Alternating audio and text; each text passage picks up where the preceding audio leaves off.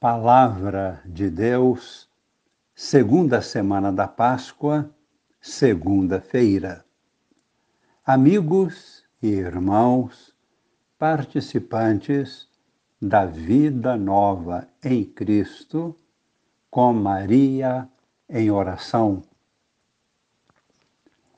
É indispensável para nós, cristãos, conhecermos a vida e a manifestação de fé das primeiras comunidades da Igreja formadas logo após o dia de Pentecostes, quando os apóstolos e os demais discípulos foram fortalecidos com o batismo no Espírito Santo.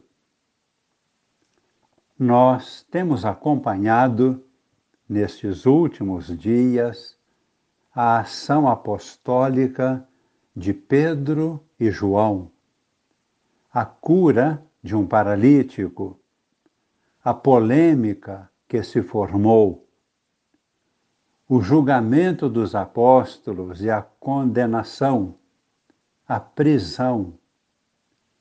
E hoje os vemos já libertos da prisão, voltando para o convívio de sua comunidade. Por tudo isto, os primeiros cristãos viam no Salmo 2 uma profecia a respeito de tudo quanto Cristo sofreu e que também os cristãos haveriam de sofrer. Este é o salmo responsorial da missa de hoje, o Salmo 2. A primeira leitura nos possibilita ver como estava presente para os primeiros cristãos a missão de Jesus como servo de Javé, assim como foi descrito pelo profeta Isaías em quatro cânticos. E também a missão de Jesus como o ungido de Deus, o Messias, também descrito pelo profeta Isaías, especialmente no capítulo 61 de suas profecias. Vamos ouvir agora do próprio texto do livro dos Atos dos Apóstolos, capítulo 4, versículos de 23 a 31, como foi o reencontro de Pedro e João com a sua comunidade após a prisão e a oração que fizeram. É uma belíssima expressão de fé e confiança em Deus. Assim lemos: Naqueles dias, logo que foram postos em liberdade, Pedro e João voltaram para junto dos irmãos e contaram tudo o que os sumos sacerdotes e os anciãos haviam dito. Ao ouvirem o relato, todos eles elevaram a voz a Deus, dizendo em oração: Senhor, tu criaste o céu, a terra o mar e tudo que neles existe. por meio do Espírito Santo, disseste, através do teu servo Davi, nosso Pai.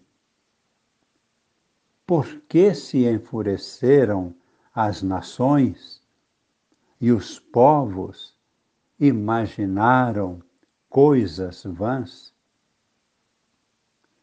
Os reis da terra se insurgem e os príncipes conspiram unidos contra o Senhor e contra o Messias. Foi assim que aconteceu nesta cidade. Herodes e Pôncio Pilatos uniram-se com os pagãos. E o povo de Israel contra Jesus, teu santo servo, a quem ungiste, a fim de executar em tudo o que a tua mão e a tua vontade haviam predeterminado que acontecesse. Agora, Senhor, olha as ameaças que fazem e concede que os teus servos anunciem corajosamente a tua palavra. Estende a mão para que se realizem curas, sinais, e prodígios por meio do nome do teu santo servo Jesus. Quando terminaram a oração, tremeu o lugar onde estavam reunidos. Todos então ficaram cheios do Espírito Santo e anunciavam corajosamente a palavra de Deus. No Evangelho, que é de São João, capítulo 3, versículos de 1 até 8, vemos Nicodemos, que era mestre em Israel, sendo incapaz de compreender como é possível iniciar uma vida nova, até mesmo como é possível nascer de novo a partir de um encontro com Cristo e após receber o batismo no Espírito Santo. Vamos ouvir do próprio Evangelho os versículos de 2 até 6. Disse Nicodemos a Jesus: Mestre, sabemos que vieste como mestre da parte de Deus. De fato, ninguém pode realizar os sinais que fazes a não ser que Deus esteja com ele. Jesus respondeu em verdade, em verdade te digo: se alguém não nasce do alto, não pode ver o reino de Deus. Nicodemos disse: Como é possível alguém nascer se já é velho? poderá entrar outra vez no ventre de sua mãe? Jesus respondeu: Em verdade, em verdade te digo, se alguém não nasce da água e do Espírito Santo, não pode entrar no reino de Deus. Quem nasce da carne é carne. Quem nasce do Espírito é Espírito.